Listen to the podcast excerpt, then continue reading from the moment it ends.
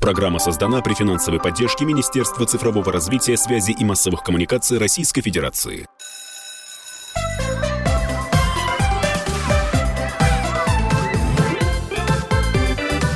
Родительский вопрос. Здравствуйте. Программа «Родительский вопрос». Ее ведущий Александр Милкус, Дарья Завгородняя. А сегодня мы поговорим на такую актуальнейшую тему «Давать ли детям мобильники, а если давать, то э, на какой период и вообще насколько они опасны. И вообще, насколько опасна компьютерная техника. Э, в гостях у нас эксперт – человек, который уже несколько раз был у нас в эфире, и мы, мы как раз поговорим про динамику того, что происходило в перерыве между нашими встречами на радио. Олег Григорьев, председатель Российского комитета по защите от неионизирующих излучений, то есть тех излучений, которые э, есть в мобильных телефонах, в компьютерной технике, в телевизорах и вообще э, в средствах э, передачи информации современных. Э, Олег, вот давайте начнем с того, что вот буквально на, в этом месяце, ну, в прошлом месяце, мы уже в мае находимся, но вот в прошлом месяце э, очередной раз Министерство просвещения Российской Федерации э, устами министра сообщило о том, что министерство рекомендует э, складывать или забирать детей мобильники перед началом учебного дня и в конце их выдавать, рекомендовано сделать ящички какие-то и так далее, и так далее. Прекрасная идея.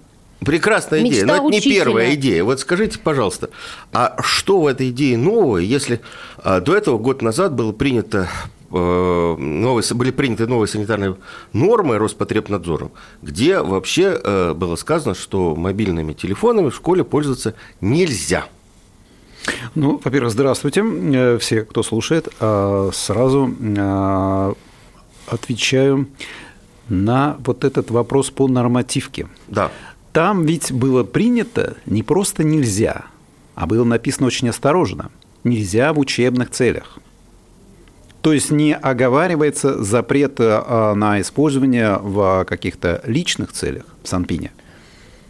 Это очень важно, потому что, а, потому что, э, да, это была очень большая дискуссия. Э, в исходной версии был, был полный запрет на использование. Это обсуждалось обсуждалось и обсуждалось довольно широким кругом специалистов. И, принципе... На использование в учебном заведении? Да, конечно. Угу. Да, на использование учебного заведения, да, да, на использование учебного так. заведения. То есть там, где государство, э, идея, идея была э, всегда происходит в чем? Значит, государство где-то имеет возможность регулировать, да, то есть дома оно не может регулировать, оно может э, в школе, Поэтому была идея вообще полного бана, полного запрета на использование э, телефонов в первую очередь. В первую очередь телефонов. То есть э, носимые, карманные, э, то, что называется на теле всех этих устройств. Угу. А Но... почему же не, не запретили-то в итоге? А, нет, не нашли на эту историю, не нашли какого-то вот более-менее четкого юридического подтверждения, что можем это сделать. А все в рамках, а в рамках санитарных правил. Вот скорее всего, скорее всего. Все-таки, Нет, ну, подождите, ну, давайте разберемся. Санитарные правила принимаются консенсусом. Да, консенсусом. Есть, э, кроме, э, кроме экспертов, которые знают, э, что будет при облучении, есть юристы, есть администраторы, есть одно, второе, третье. Поэтому пришли вот к такому решению. То есть, что мы можем сделать вот всей совокупности всей этой компании?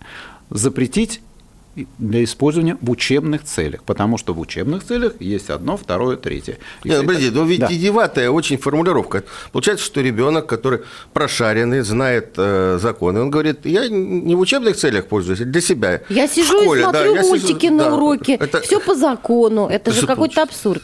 Странный. Ну, абсурд, я с вами согласен. Ну, я же согласен. Я же э, был на стороне и среди тех, кто предлагал полный бан в этой ситуации. И, а, понимаете, мы а, присоединялись к огромному, огромному количеству специалистов, которые есть, и присоединялись к нашим же российским санитарным нормам 2003 года, где пункт 2.1.6 с 2003 года не рекомендует, опять же, опять почему не рекомендует? Потому что нет юридических оснований э, запретить, почему-то их нет. Это э, так же, как, э, э, скажем, с э, сигаретами и с другими, э, и с другими э, такими э, вредными для здоровья э, Итак, Слушайте, давайте подведем первый, первый вывод. Сделаем первый да. вывод. Да. Те санпины, которые принят, были приняты год назад, они э, не рекомендуют в учебных целях, но, по сути mm-hmm. дела, они не работают в школе.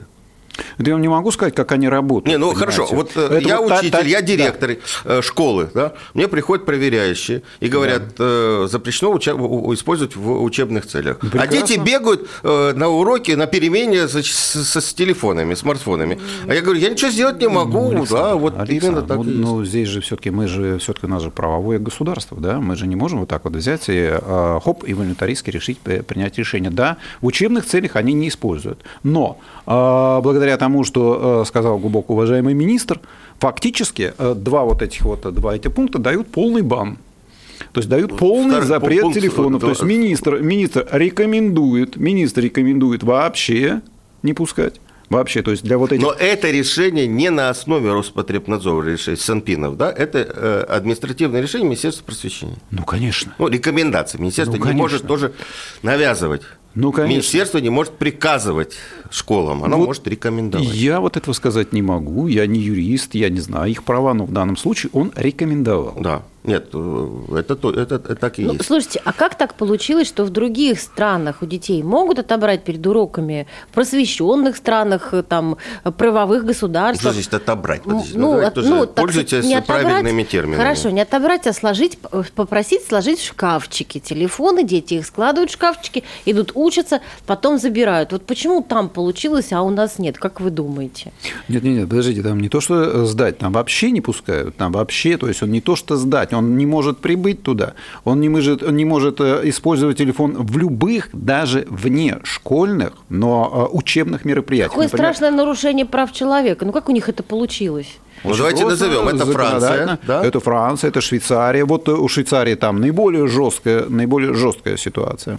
Да, Франция присоединяется, частично а, присоединяется Германия. А, в значительной мере присоединился к этой истории Китай. Это вот из крупных то, что я могу сразу сходу сказать. На самом деле а, Израиль, да, Израиле тоже ограничения есть. На самом деле список таких стран, он огромный, огромный просто, огромный.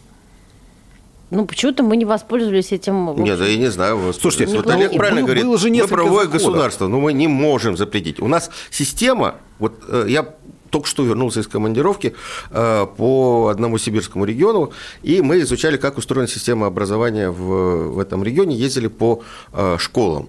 Так вот, даже местное, местное региональное министерство образования, там, департамент образования, не может школам ничего Э, приказать, может только рекомендовать, потому что школы у нас муниципальные, и в каждом муниципалитете сидит свой начальник района и принимает решение самостоятельно. То есть две школы, находящиеся э, по соседству, там, я не знаю, в 30 километрах друг от друга, относящиеся к разным муниципалитетам, могут жить совсем разным укладом, потому что у них разное э, руководство, разные учредители, учредители муниципалитета, разное руководство.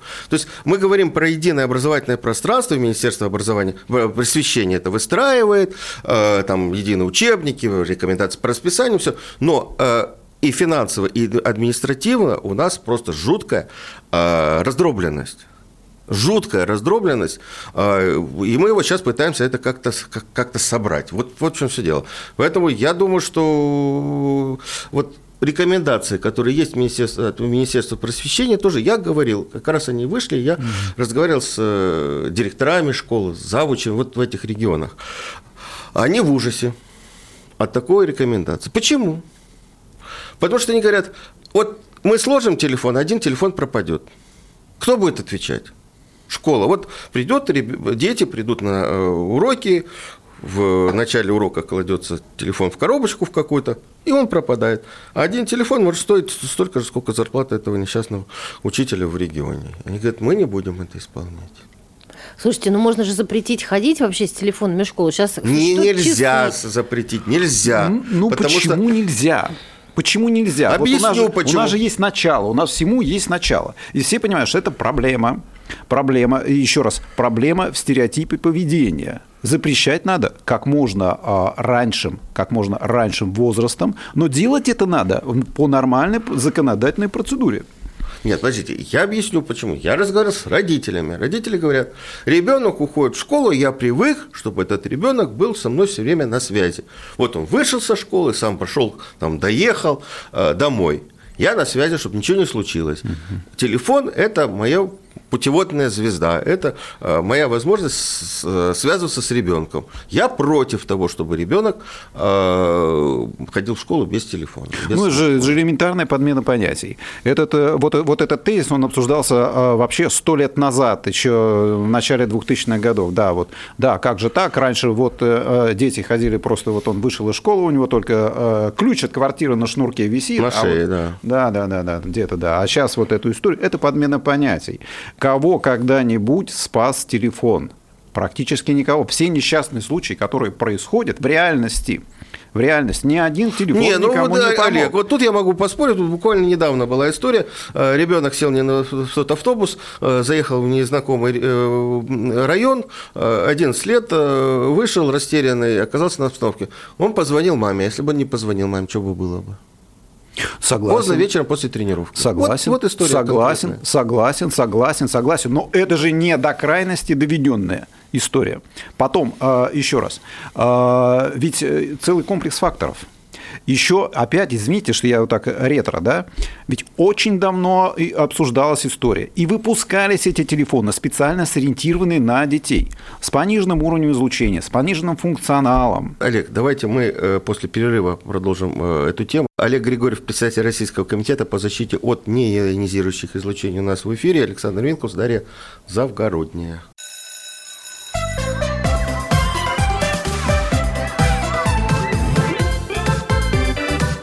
Родительский вопрос.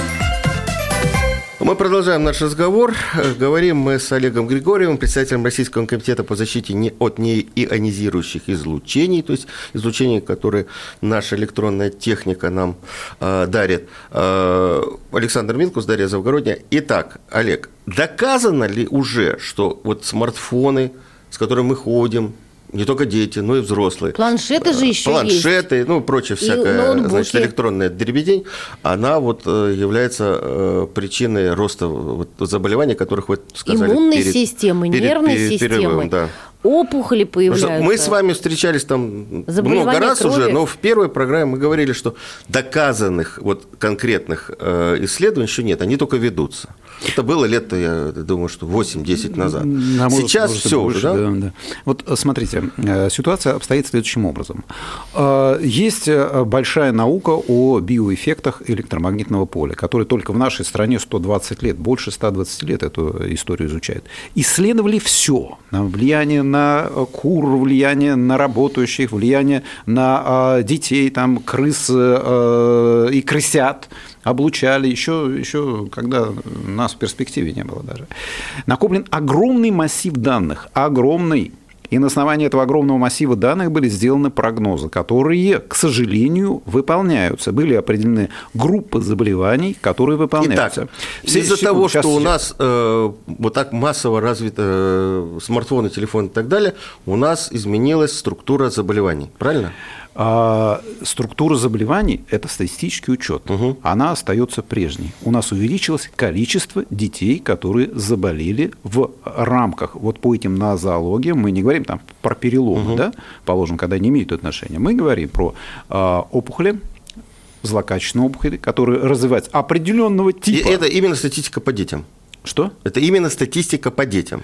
В первую очередь идет статистика по детям. Это довольно сложная работа проанализировать, потому что э, вот э, понимаете, в чем дело? Вот то, о чем вы э, начали говорить, о чем мы говорили, там исследования, исследования э, крысы, там собачки, там дозы, там туда-сюда, это все интересно для монографий, для диссоветов, там даже статьи никто не читает, это ограниченный круг людей. Для тех, кто принимает решения, кто понимает, интересна медицинская статистика. И вот здесь два, сошлось два, а, два, а, а, два процесса. То есть до восьмого года были написаны прогнозы, Всемирной организации здравоохранения, нашим комитетом, там, конференциями там, и так далее. Прошло 25 лет, мы можем посмотреть динамику изменения заболеваемости. И мы видим по этой динамике изменения заболеваемости, что растет именно там и именно то, о чем говорили. С 8 15 лет, а не 25 лет. С 8 года 15. а не Нет, э, в восьмой год мы отсекли прогнозы, Ага. то есть прогнозы после восьмого и все мы не брали. А статистику брали, доступную статистику с 95 года. Вот. Ну, с тех пор, как появились мобильные телефоны, Ну да, мобильная да. связь. Ну да. А ну вот да. вы- Так, вы- подождите, и, и что получается? А, из, а, из всей а, статистики выбрали группу 15-17 лет. Вот эту когорту 15-17 лет. Почему выбрали? Потому что они уже, как правило, они уже стажированные пользователи, то есть мы исходим из реалий жизни, они получают эти телефоны где-то, вот, ну, как мы говорим, в первом классе, видимо. 7-8 лет, да. Да, да. Ребенок уже 7-8 лет, лет, 10, лет 10 они уже набирают, и уже к этому возрасту у них что-то должно вылезти. Особенно с учетом того, что это все-таки детский организм, что он а, более гидратированный, то есть он получает большую, э, большее количество энергии, он поглощает. Угу. Что он а, на других стадиях совершенно развития, а, он совершенно по-другому на все реагирует и так далее. Не будем читать лекцию сейчас. То есть они более восприимчивы, они чувствительны, и они уже получили некую дозу. В них должно проявиться. Вот в них и проявляется в первую очередь. Так, а цифры какие-нибудь вы помните, у кого чего? Не у кого чего, а мы а, по этим группам а, рост, рост по опухолям по опухолям примерно в 4 раза, ну так я О, вот сейчас на вскидку, да? 4 раза? 4 раза, да. Четыре раза. Злокачественные опухоли. Да, да, да. Но здесь пугаться не надо. То есть здесь, конечно, надо пугаться, но а, надо понимать, что э, это речь идет о э, ежегодно это примерно э, сотни детей. То есть это не тысячи, не десятки тысяч, не миллионов, это сотни детей. Это сотни детей, которые, у которых возникает конкретно это глиома, глиобластома. Это речь идет не о там, в сравнении со всей э, детским контингентом, на порядка, наверное, миллионов 20 у нас в стране детей, да, то есть это речь идет вот о таком, э, о таком количестве. И дальше возникает вопрос, как к этому относиться. Это э, чей риск? Риск родителей, риск государства, там, затраты там, и так далее. Вот начинаются все вот эти вещи, э, которые уже другие люди, которые принимают решения в управлении здравоохранением, должны понимать, вот надо это банить, не надо банить телефоны там, и так далее. Вот, вот э, каким образом ситуация складывается Не, ну подождите, сейчас. Ну, мы можем так сказать, у нас увеличилось количество детей э, ОВЗ. Угу. У нас увеличилось количество детей с э, синдромом гиперактивности и э, СДВГ, то есть вот этот. У нас увеличилось количество аутистов. А, ну, тут-то точно к э, излучению мобильных телефонов. Это ну, это, вот эта история, которая связана с формированием, развитием нервной системы и высшей нервной деятельности, она, ну, прям вот прописана в классических учебниках, то, что называется – в середине 70-х годов, я уже несколько раз повторял То есть эту появление э, вот, э, детей с аномалиями рода, это тоже может быть связано с тем, что их родители тоже с утра до вечера с, облучаются с телефоном. С аномалиями э, рождения? Ну, детей, да. Вот, э, я имею в виду и аутисты. С аномалиями нервной системы. Да, с аномалиями нервной системы. С, аномалиями, с, анова, с, с аномалиями нервной системы, это, еще раз хочу сказать, это просто вещь классическая абсолютно классическое, это, это было известно, было, поэтому это и попало в прогнозы. Ага. Эпилептический статус – это самое интересное было, что попало. Но э, отдельно его э, в Росстате сейчас не ведут до 2009 года. Там же был экспоненциальный рост. Абсолютно. Но еще раз хочу сказать, речь не идет, э, скажем, о к счастью, речь не идет о каких-то колоссальных, э, колоссальных цифрах, там, десятках тысяч там, э, и так далее, все-таки абсолютных, э, но каждый раз это трагедия.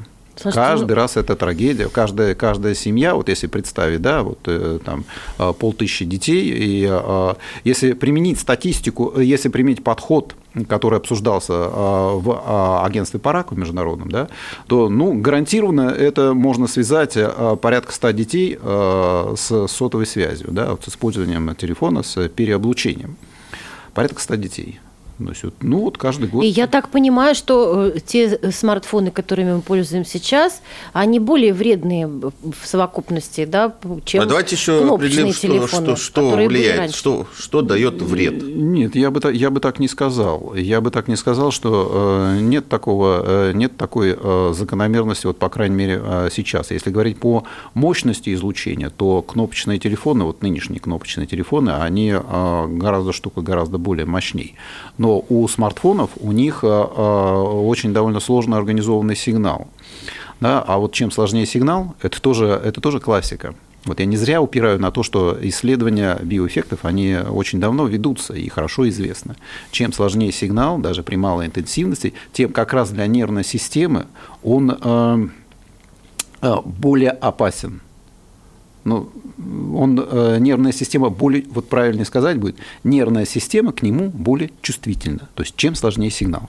А То что есть, значит сложнее сигнал? Ну, э, скажем, вот смотрите, если вы возьмете, включите э, источник любой синусоидальный, да, положим, излучение, вы получите некоторое количество энергии.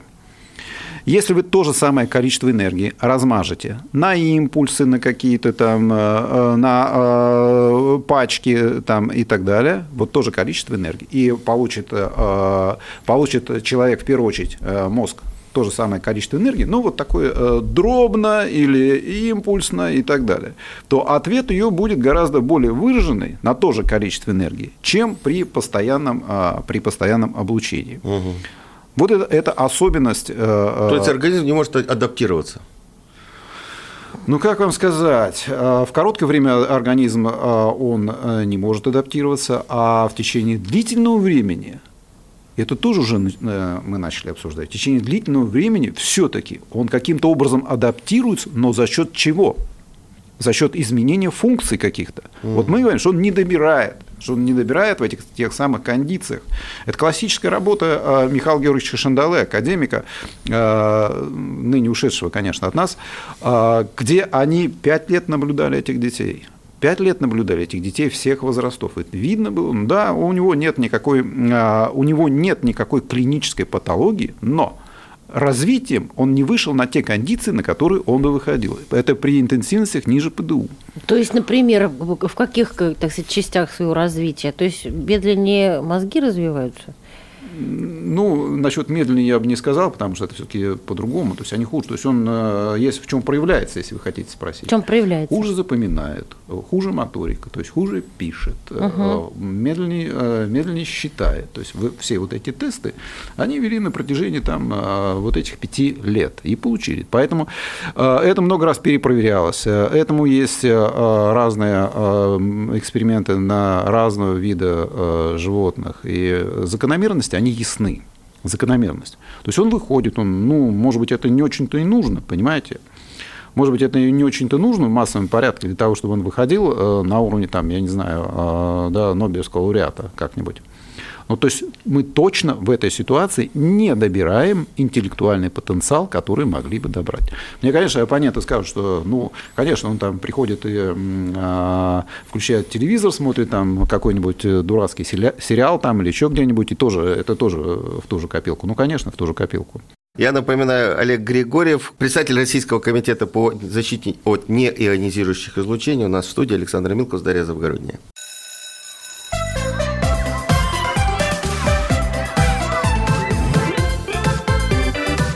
Родительский вопрос. Мы продолжаем наш достаточно горячий разговор с Олегом Григорьевым, представителем Российского комитета по защите от неионизирующих излучений. Олег, э, вы как раз хотели, подняли даже палец, сказали, я вот хочу сказать, Говорите. Что-то важное. Спасибо. Значит, понимаете, в чем дело? А, ведь а, в, когда принимались или готовились приняться, приниматься первые правила по видеодисплейным терминалам, а, они были довольно жесткие, за что их потом клеймили, а в основном производители техники. Но это еще было... Но это когда были электронно-лучевые трубки. Ну, какая разница? Дело тут не в этом. Да, это когда были электронно-лучевые трубки, но именно как раз речь шла в обосновании по органу зрения. Ага. Это еще был Советский Союз, там год, э, не знаю, 84 по-моему, или 83 год это было. И тогда посчитали, сколько э, по прошествии времени э, будет ребят, если они пройдут вот по каким требованиям, по тем требованиям, которые предлагали, их же, их же не совсем запретили компьютеру, да, просто жесткие требования, жесткие технические требования к экрану. То есть, если бы не выдвигали, а согласились на те технические требования, которые давали производители, получили бы несколько миллионов. Там речь шла о Э, примерно 5 миллионах э, детей, там, ну, они условно считали, которые будут иметь э, проблемы с органом зрения в течение всей жизни, дальше умножали на деньги, получилась чудовищная сумма. И второй аспект, который в обосновании записан, этот документ сохранился, это рассматривали сокращение призывного количества призывников. То есть вот тогда критериально были вот эти вещи. Я так подозреваю, что количество призывников, сокращение количества призывников сыграло бы даже, наверное, больше, чем э, вот эти деньги. То есть э, а, вопрос подхода, вопрос приемлемости всей этой истории, Вот э, что самое главное. Понимаете, сейчас, когда допускается количество, какое-то количество больных, да, то есть нет такой задачи, чтобы все были здоровыми. Эта задача осталась где-то в другом месте. Допускается какое-то количество больных, которые вот какое-то количество есть офтальмологов, какое там дальше, дальше, дальше, да, участвуют в этом процессе, и ну, это все соответствует реалиям реалиям современной экономики. Так, скажите Я бы так мне, сказал. Э, вот э, кроме мобильного телефона, опять же, к самому недавнему сибирскому опыту э, обращусь, практически в каждом селе, в каждой деревне, в центре или там на пригорке стоит вышка сотовой связи. Угу. Мы же сейчас обеспечиваем связью отдаленные регионы и районы. А что по этому поводу? Вот ну, в Москве это не только вышки, это вот эти э, башни, на которых навешано столько излучателей, что просто... Облучают ли нас ужас. вышки да. 4G? Ну, не только 4G, ну, давайте не будем Вот там, э, что касается отдаленного региона и вот этой ситуации, вышка стоит на холме, здесь нет никакой проблемы.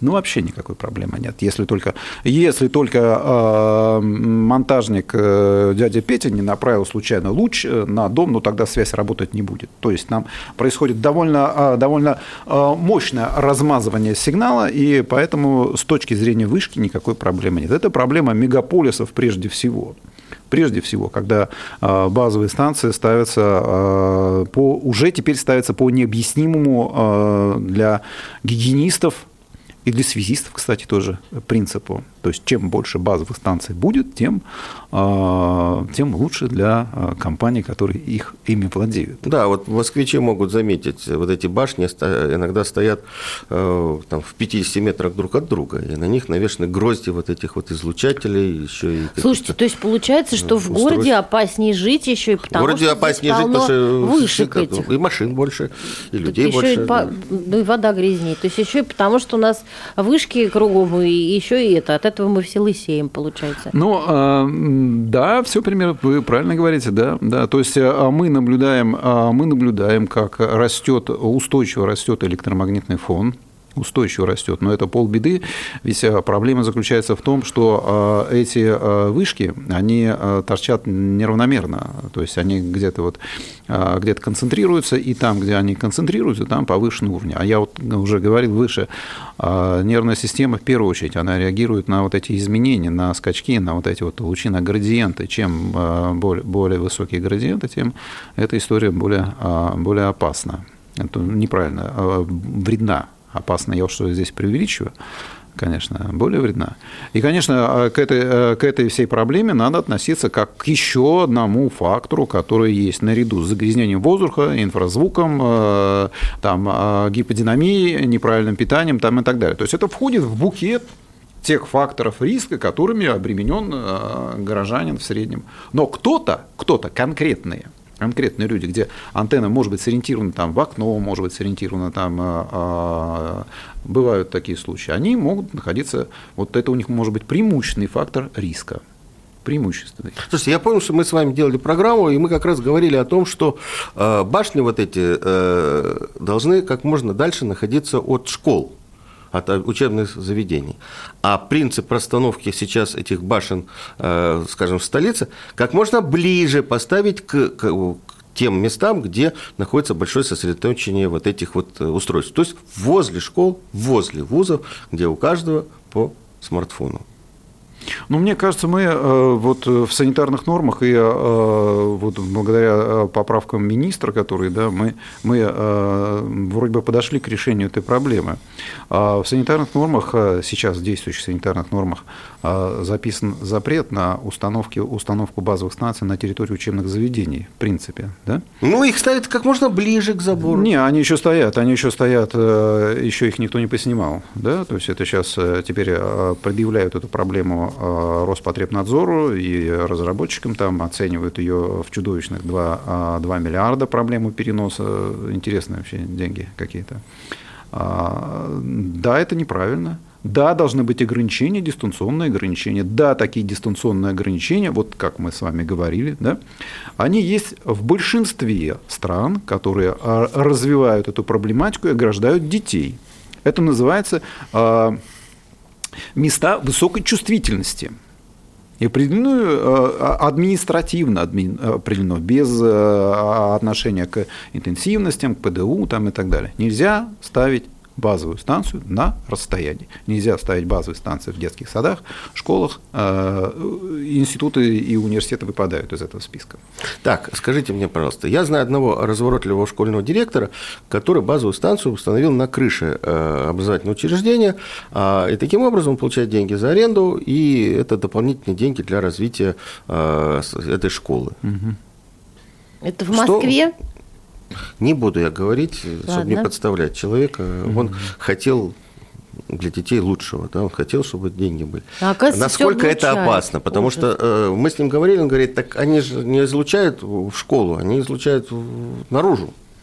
Ну, это замечательный тезис. Э, э, действительно, они э, больше стандартные, вот стандартные, да, первого, второго поколения, они излучают в сторону да.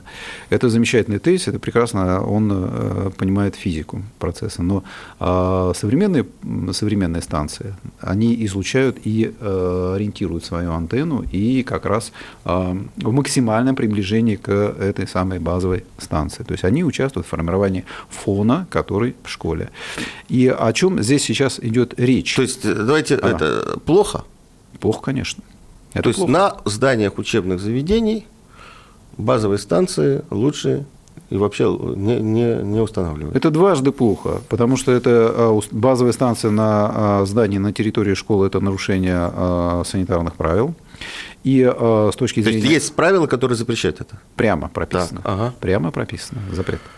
И это плохо по смыслу. Почему? Потому что все-таки они э, создают дополнительный фон.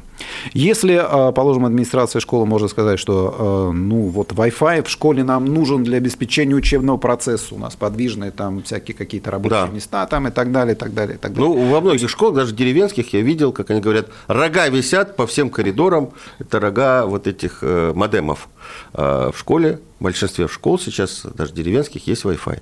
Большинство да. школ подведены, большинству школ подведены а, каналы сейчас, оптоволокно, 100 мегабит в секунду, и, в общем... А вот они, школы. кстати, облучают? Так вот, сейчас я скажу. Вот, сейчас вот, этот самый да. Wi-Fi как раз, он как раз выбирает все предельно допустимые э, уровни, которые разрешены. То есть, ну, у нас же э, ПДУ у нас общего действия. Вот эти самые пресловутые 10 микроватт, это для всех, для больных, для детей. Там, ПДУ – это предельно допустимый, предельно допустимый уровень, да. да. И этот Wi-Fi, он как раз выбирает, как правило, вот этот самый ПДУ. Поэтому, когда мы навешиваем еще и еще и еще, мы гарантированно э, надо выбрать что-то. Или вы должны поставить этот Wi-Fi, или вы должны поставить базовую станцию. Что-то надо выбрать. Как страшно жить. А домашний так, Wi-Fi? Что, подожди, давайте про школу. И что, вот как вы, как специалист, что вы, как специалист, рекомендуете школам? Ну, Wi-Fi нужен, да? А, сотовые телефоны вроде отбирать тоже нет.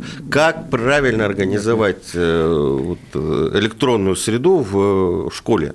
Ну, понимаете, э, я в этой ситуации могу выглядеть радикалом, потому что и я, и большинство коллег, в том числе, кстати, вот что особенно интересно, связистов, которые связисты, которые инженеры-связисты, считают, что нужно в школу заводить все оптоволокном и разводить по, по классам. Ну это... вот э, в школу у нас сейчас практически все деревенские школы подключены к оптоволокному Прекрасно. Каналу. И да. это прекрасно, это, это вели... прекрасное, это великолепное решение. Великолепное так. решение. Но да. если дальше оно разводится по Wi-Fi, это вопрос спорный, потому что э, достаточное количество устройств, все устройства, включая Apple, они подключаются и к, по, по проводу. Так, и мы снова прервемся. Я напоминаю, что наш очень важный разговор э, мы ведем с Олегом Григорьевым, председателем Российского комитета по защите от неионизирующих излучений. Александр Винкус, Дарья Завгородняя. Через две минуты вернемся в студию.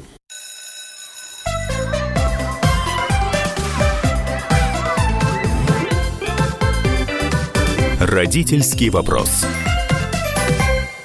Итак, мы наш разговор продолжаем. Я Александр Милкус, Дарья Завгородняя, Олег Григорьев, председатель Российского комитета по защите от неионизирующих излучений. Олег, у нас последняя часть. Давайте мы сформулируем, как правильно родители Гигиенические должны... правила. Да, Подождите, я хотела еще один вопрос по школе задать. Мы все разобрались э, со, со связью, с интернетом, а вот что касается других электронных средств, электронные доски там и так далее. Вот э, это вообще как бы они, они не вредят? Как, как сделать так, чтобы они там никому не вредили, а только помогали? Ну, э, понимаете, для того, чтобы, если, если речь идет об электронных досках, то они должны быть вспомогательным средством. Или они должны быть проекционными то есть не, на жидко, не жидкокристаллические, а проекционные. Если вы используете проекционную доску, то э, проблемы здесь принципиальной быть не должно. Конечно, есть тоже требования к, а, к размещению, а, к размещению а, столов, к их компоновке, для того, чтобы не было блескости, не было избыточной яркости, чтобы всем было видно, чтобы зрительная нагрузка у всех была детей приличная. Это, это довольно классическое решение которая методически хорошо, а, хорошо расписана, и мне кажется, а, нет никаких сомнений в том, что это можно применять, именно проекционные доски, мы об этом тоже говорим. То есть в части тех факторов, о которых мы говорим, то есть э, излучение. То есть учителям свет, всем, по далее. сути дела, надо раздавать инструкцию по пользованию этими досками. О проекционных досках мы говорим. А те доски, которые построены на основе жидкокристаллических экранов, э, ну, это вещь э, довольно вредная. И тоже мы неоднократно об этом говорили, что это похоже на диверсию. Отменить, ясно. Это похоже на диверсию, понимаете, э, вся эта история. Мы сейчас можем э, впасть э, в такую, знаете, вот рассказать, как пришли эти стандарты, как они проникли сюда. Это такая длинная история, которая пришла смарт-классы, которая пришла в нашу страну длинным окружным путем. Ну, давайте тогда поговорим давайте о том, о, о, что от как, нас зависит. Как гигиена. правильно организовать э, да. здоровье там, и общение с электронными гаджетами ребенка, ну и взрослого. Потому что, опять же, вернусь к сибирскому опыту, все наши разговоры с директорами, с учителями, я многих опрашивал, мы там больше 170 человек опросили, и старшеклассников, и э, учителей, мы изучали просто, как организована система образования в регионе. Каждый, кто к нам приходил, с кем мы общались, держал либо в правой, либо в левой руке что? Смартфон. Вот это очень хорошее замечание. А, когда мы говорим о детях, надо начинать с взрослых. Вот.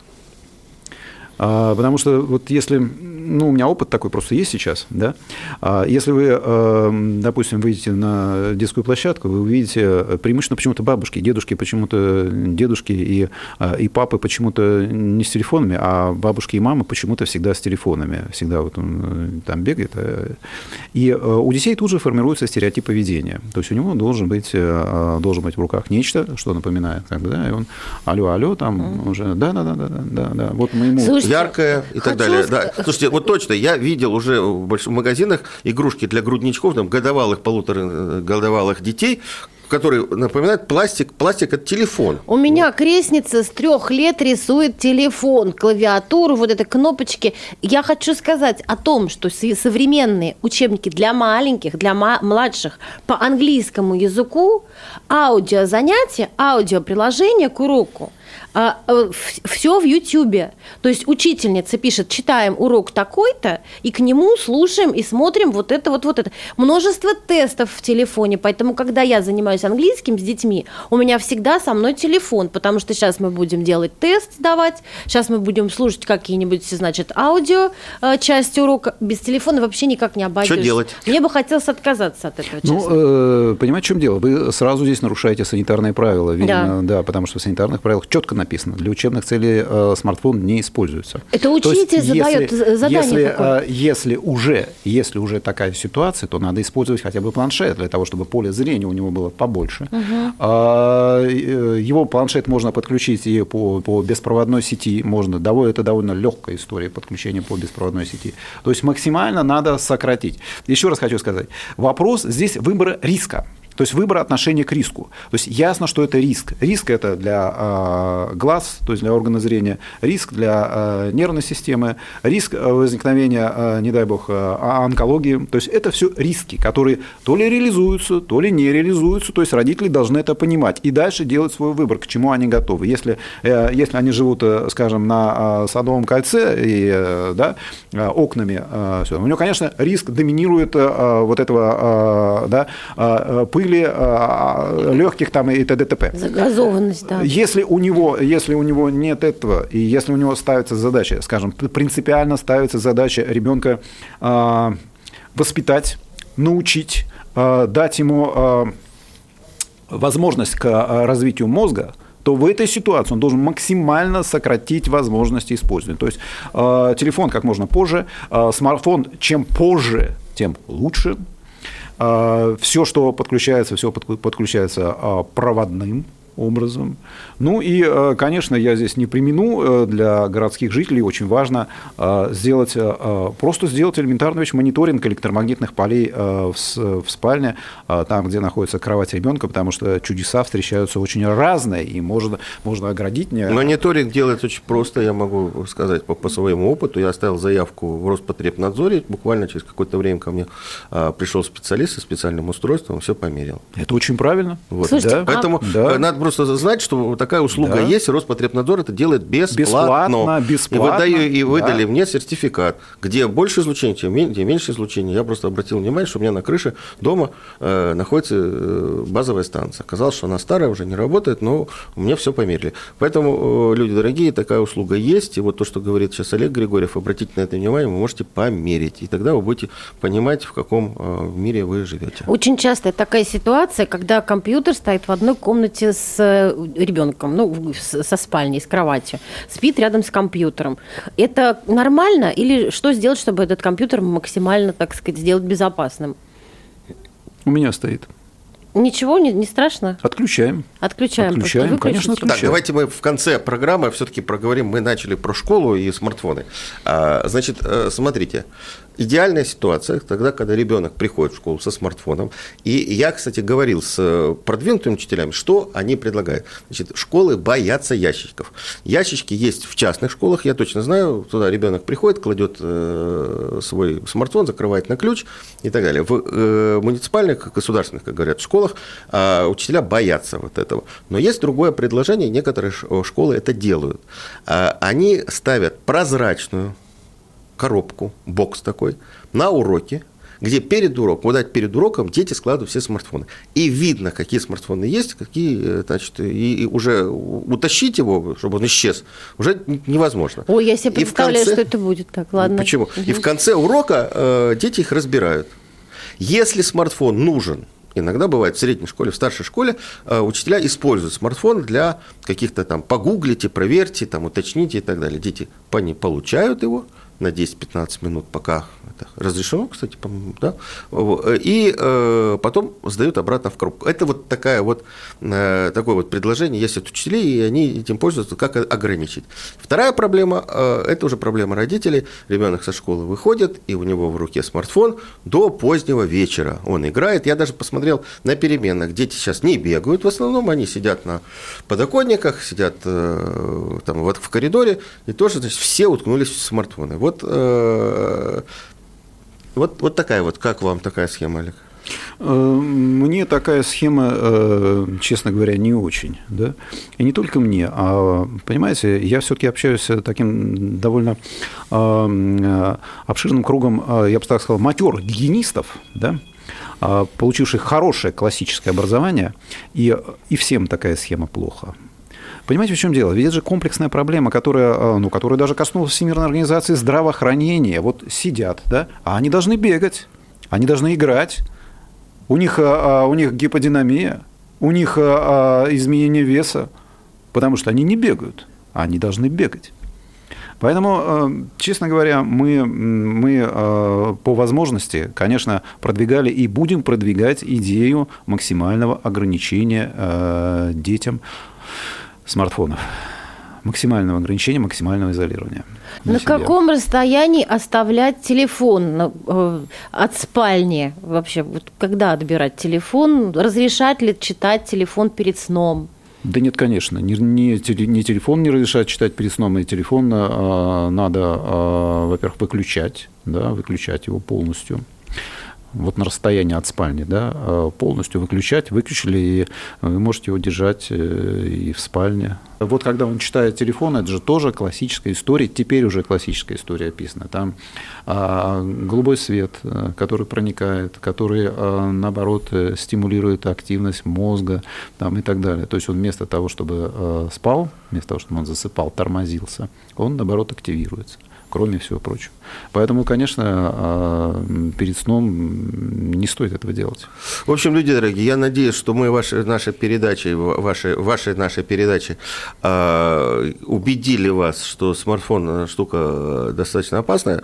Понятно, что мы не призываем а, их вообще исключить из быта вашего ребенка, но и не вас только самих. полезный, но и вредный. Вот, да, но имейте в виду, что каждое устройство такое, оно может причинить и вред. Поэтому я надеюсь, что рекомендации, которые давал сейчас Олег Григорьев, председатель Российского комитета по защите от неионизирующих излучений, напомню, а, вами запомнены, услышаны, и я думаю, что вы будете придерживаться, потому что штука, конечно, опасная. Александр Милкус, Дарья Завгородняя. Родительский вопрос. Программа создана при финансовой поддержке Министерства цифрового развития, связи и массовых коммуникаций Российской Федерации.